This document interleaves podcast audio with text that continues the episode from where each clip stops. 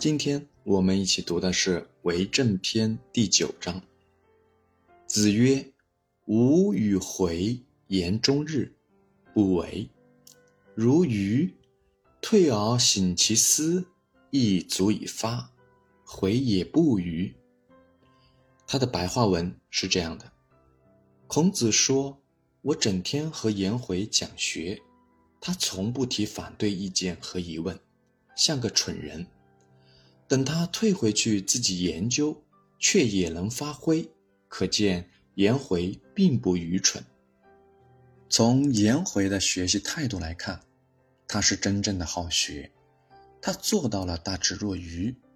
愚是道家、儒家一个最高级的状态，愚在两家的文献中经常用来形容修养很高的人。颜回做到了大智若愚，看上去傻傻的。笨笨的，其实内心的志向、学问特别笃定。他认定了老师就是他终身追随的人，老师求学的道路、老师的学问是他一生要去追随和效仿的。正是因为他的意志坚定，所以他能够做到在老师面前不为，在同学面前能够足以发。孔子为什么要提到颜回的事情？其实还是在讲孝。前面讲了孟义子、孟武伯两父子来问孝，子游、子夏两学生来问孝。孔子对孝已经进行了很全面的阐述。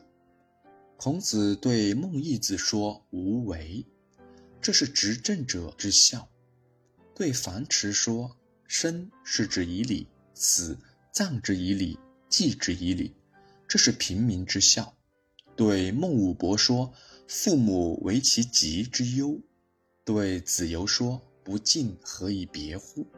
对子夏说：“色难。”对孝的内在情感和外在形式进行了全方位的阐述。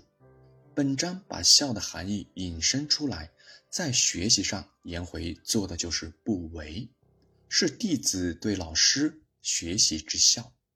前面孔子对子夏说色难，这一章颜回就用他的具体表现，做到了内心恭敬和外在和颜悦色的统一。在学习上如此，孝顺父母长辈也同样如此。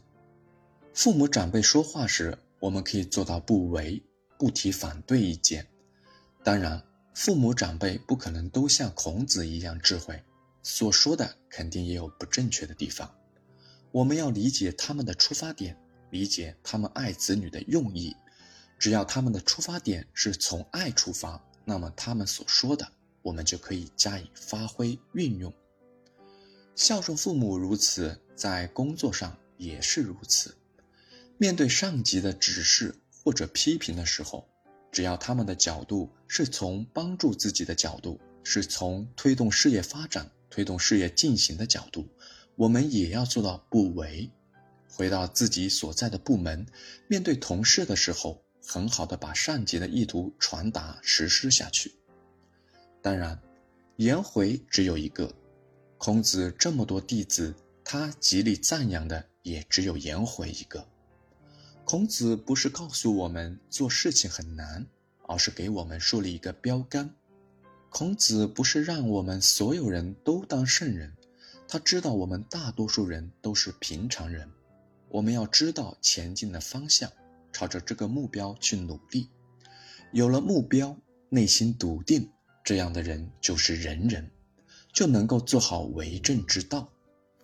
孔子花了这么多章来讲孝，其实还是在讲为政，为政之德。孝是什么？孝是德的一种。我们实施孝的过程，就是我们为政的过程。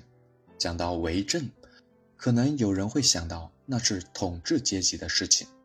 肉食者鄙，不足与谋。其实为政跟我们每个个体都有关系。